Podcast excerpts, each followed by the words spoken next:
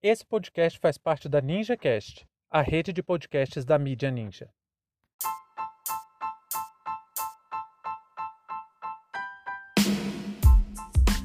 André Mendonça, o homem terrivelmente evangélico, é indicado ao STF. Sejam bem-vindos e bem-vindas ao seu plantão informativo com análise e opiniões a partir de uma perspectiva histórica. Eu sou Arnaldo Castro, em conjunto com Brenda Salzman, e hoje é dia 13 de julho de 2021.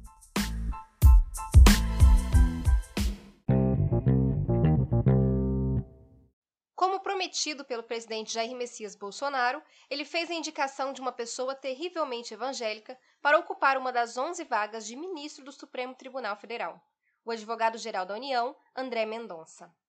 O cargo está vago em função da aposentadoria do ministro Marcos Aurélio Melo, que ocupava a cadeira desde 1990, quando foi indicado ao cargo por seu primo, o então presidente Fernando Collor de Mello. A indicação do nome de André Mendonça garante a Bolsonaro seu segundo representante na Suprema Corte. A engrenagem de destruição de direitos que está sendo construída pela direita brasileira desde 2016 nos trouxe até essa tragédia chamada governo Bolsonaro. E o aparelhamento das instituições tem o único fim de reforçar uma estrutura social extremamente desigual e de manutenção de privilégios das elites. É nesse contexto que vem a segunda indicação de Bolsonaro ao STF. O primeiro foi o Cássio Nunes Marques, que já demonstrou toda a sua fidelidade ao regime por pelo menos 20 vezes na corte votando a favor do governo. Com a aposentadoria do Marco Aurélio Mello, agora o presidente tem a prerrogativa de indicar o sucessor na Suprema Corte. Essa indicação do André Mendonça reforça muitas críticas ao sistema de escolha dos magistrados no Brasil. A composição da Suprema Corte não é um problema que só o Brasil discute. Vários outros países têm seus questionamentos e não existe uma solução fácil. Mas, por incrível que pareça, no Brasil o problema é até mais simples de contornar, porque os critérios para a indicação de admissibilidade de um ministro da Suprema Corte são muito vagos. Em resumo, para ser ministro do STF você precisa possuir notório saber jurídico e reputação ilibada. São critérios extremamente subjetivos e, novamente, em tese, a Suprema Corte é um colegiado formado pelas pessoas mais respeitadas e preparadas nas ciências jurídicas. O problema é que a indicação é política, exclusiva do presidente da República. Ela não é técnica. E o único controle que existe para limitar essa indicação é a sabatina do Senado. A pessoa é indicada e passa por uma espécie de entrevista de emprego, que é quando os senadores vão aceitar ou rejeitar aquela indicação. Nesse sentido, existe meio que um acordo velado em que os senadores simplesmente não vetam as indicações, mesmo que sejam pessoas com saber jurídico extremamente questionável, como o caso do Dias Toffoli. E por que esse tema é tão importante? Bom, em primeiro lugar, porque a gente vive num Estado democrático de direito, ou pelo menos deveria ser, né? E isso quer dizer que somos orientados por um princípio jurídico que diz o seguinte: ninguém é obrigado a fazer ou deixar de fazer qualquer coisa a não ser em virtude de lei. Ou seja, se não está na Constituição ou em outras normas, você não precisa fazer alguma coisa. E, nós, e como nós sabemos, não existe lei para tudo. A sociedade é dinâmica, ela muda, ela está em constante transformação. E as leis precisam acompanhar essas mudanças para atender às necessidades da sociedade. Além disso, a gente ainda tem as interpretações da letra da lei que são muitas vezes divergentes. Por isso que uma pessoa não é julgada apenas por um juiz, ela pode recorrer da decisão daquele juiz nas outras instâncias. E a última instância do nosso poder judiciário é a Suprema Corte. Existem tribunais superiores, mas apenas uma Suprema Corte, que é o Supremo Tribunal Federal. Ele é supremo na sua decisão. Isso quer dizer que se o STF disse, então aquela é a interpretação que deve ser dada à Constituição. Então é isso, o STF faz o controle de constitucionalidade.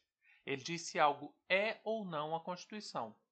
São 11 pessoas que deveriam se amparar pela melhor doutrina, pela melhor jurisprudência e assim tomar suas decisões. O STF acabou entrando na mira da direita brasileira pela acusação de que ele era petista, que o PT aparolhou as instituições. Mas esse é um argumento no mínimo raso. Se vocês olharem as decisões e posturas políticas, por exemplo, de Luiz Fux, Luiz Roberto Barroso e do Dias Toffoli, fica nítido que foram escolhas que não favoreceram nem Lula nem Dilma.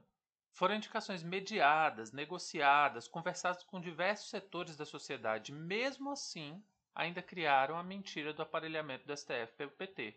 Aí agora Bolsonaro está fazendo indicações claramente motivadas por questões ideológicas, sem nenhum critério técnico. Esse é o Brasil de Bolsonaro. Esse é o Brasil que a direita queria ver. André Mendonça, por exemplo, é o segundo indicado dele. Dessa vez ele está cumprindo a promessa de indicação de um ministro terrivelmente evangélico. Agora me digam, o que ser terrivelmente evangélico tem a ver com notório saber jurídico? Por que, que esse deveria ser o critério de escolha? Além disso, André Mendonça saiu do Ministério da Justiça por graves acusações de que estava usando as instituições para perseguir inimigos políticos de Bolsonaro. O cara mandou a Polícia Federal abrir um inquérito contra um professor que mandou fazer um outdoor dizendo que Bolsonaro valia menos que um pequi ruído. Essa é a grande indicação de Bolsonaro. E o quadro que se apresenta é bem grave. Estamos falando de um ultraconservador que é a favor de pautas claramente inconstitucionais como escola sem partido. E ele vai ficar na casa, no, no, na, no STF, por pelo menos 26 anos. André Mendonça tem 49 anos e a aposentadoria compulsória no STF é só aos 75. Lembrando que o cargo é vitalício. Para vocês terem ideia do absurdo dessa indicação, Bolsonaro disse que firmou apenas um compromisso com Mendonça: cumprir a Constituição? Não. Combater o crime organizado? Não. Defender o Brasil? Claro que não. O único compromisso firmado foi que uma vez por semana Mendonça vai abrir os trabalhos na Suprema Corte com uma oração. Nitidamente, isso é uma indicação para agradar sua base eleitoral mais radical entre os evangélicos. É essa parte aí, essa galera que acha que é razoável tacar fogo em transexual, que sequestra e tortura a esposa para tirar o demônio do corpo, essa gente que faz uma interpretação completamente bizarra do cristianismo. Só que aqui mora um problema. O STF, além do controle de constitucionalidade, é também o responsável por impedir que a democracia se torne uma ditadura da maioria. Ele é responsável por garantir os direitos das minorias. E agora o Senado está num impasse. Porque se a indicação de André Mendonça for aprovada pelo Senado, isso representa uma dupla vitória da escalada autoritária de Bolsonaro, no legislativo e no judiciário. Caso não aprove, vai ter que enfrentar as campanhas difamatórias do governo que vai acusar o Senado de não deixar o presidente trabalhar.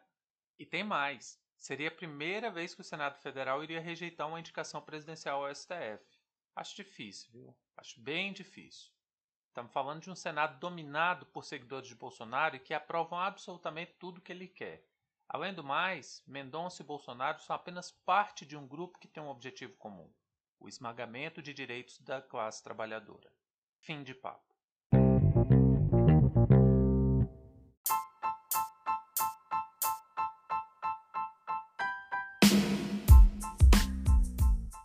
Entre tantos fatos que nos cercam e com a velocidade de informações a que estamos submetidos, essa foi nossa escolha para o destaque de hoje.